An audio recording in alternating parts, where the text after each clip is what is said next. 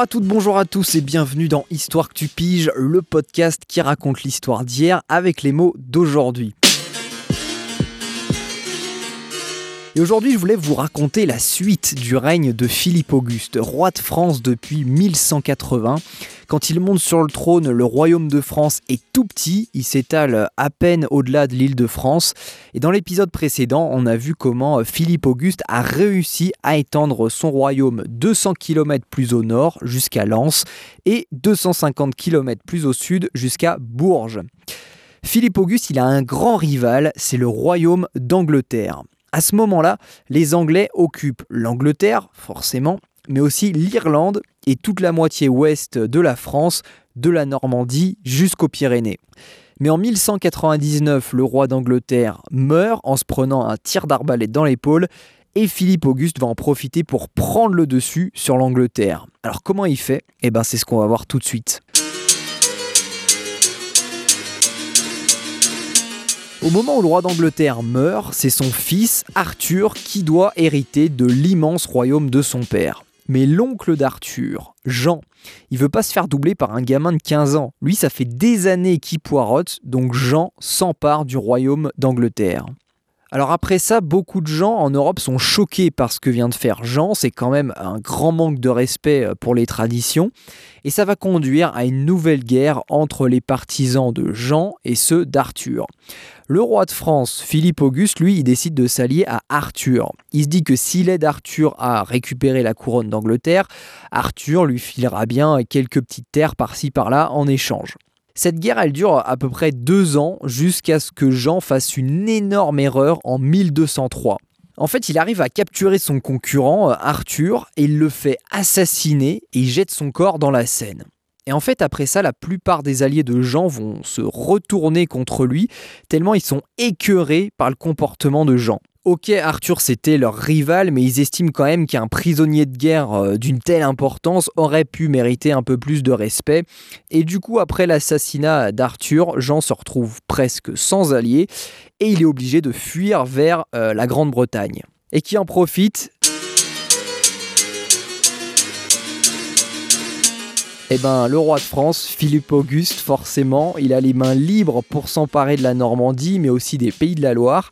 Et un peu plus tard, la France récupère aussi l'Auvergne. Par contre, l'Aquitaine reste euh, aux mains des Anglais.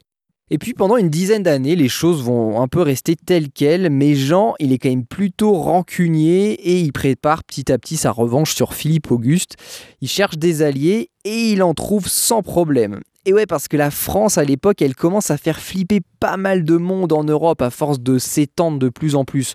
Elle fait surtout flipper les royaumes qui ont une frontière directe avec elle. Donc c'est le cas par exemple de la Flandre au nord de la France et c'est le cas aussi de l'Empire germanique à l'est du royaume.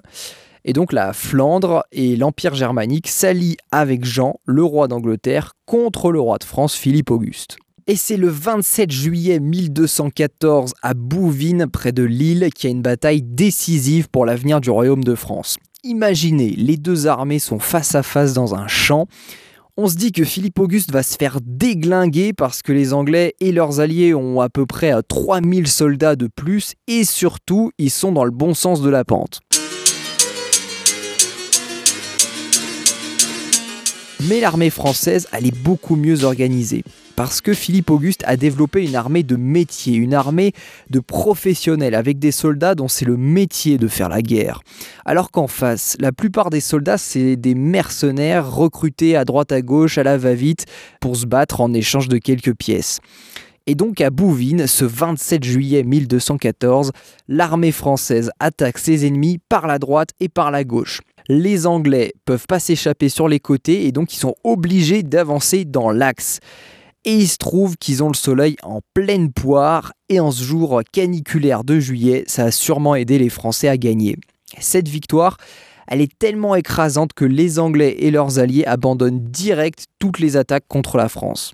Donc si Philippe Auguste est resté dans les mémoires, c'est parce qu'il a vraiment agrandi euh, le royaume de France. Quand il devient roi, son royaume s'étend à peine au-delà euh, de l'île de France. À la fin de son règne, euh, il contrôle tout le quart nord-ouest de la France actuelle, sauf la Bretagne.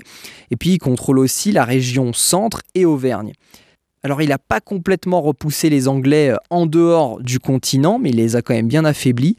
Et surtout, Philippe Auguste a vraiment renforcé la structure de l'État français euh, en développant une administration euh, judiciaire, fiscale, militaire indépendante du pouvoir religieux et de la noblesse. Mais toutes ces avancées pour le royaume de France, est-ce que les descendants de Philippe Auguste vont réussir à les conserver? Eh bien ça, on le verra dans un prochain podcast.